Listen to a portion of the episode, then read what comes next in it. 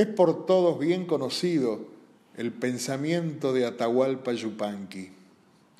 Por ese pensamiento fue perseguido, por ese pensamiento fue encarcelado, por ese pensamiento se tuvo que ir del país. Y contaba, antes de partir a vivir en Francia, que en la última detención le hicieron toda clase de burlas y hasta le pusieron sobre su mano derecha una máquina de escribir y saltaban sobre ella para dañarle la mano. Decía, mire, me salvé por la ignorancia de mis carceleros.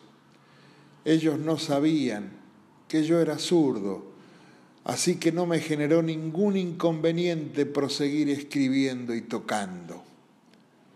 Donata, mis respetos.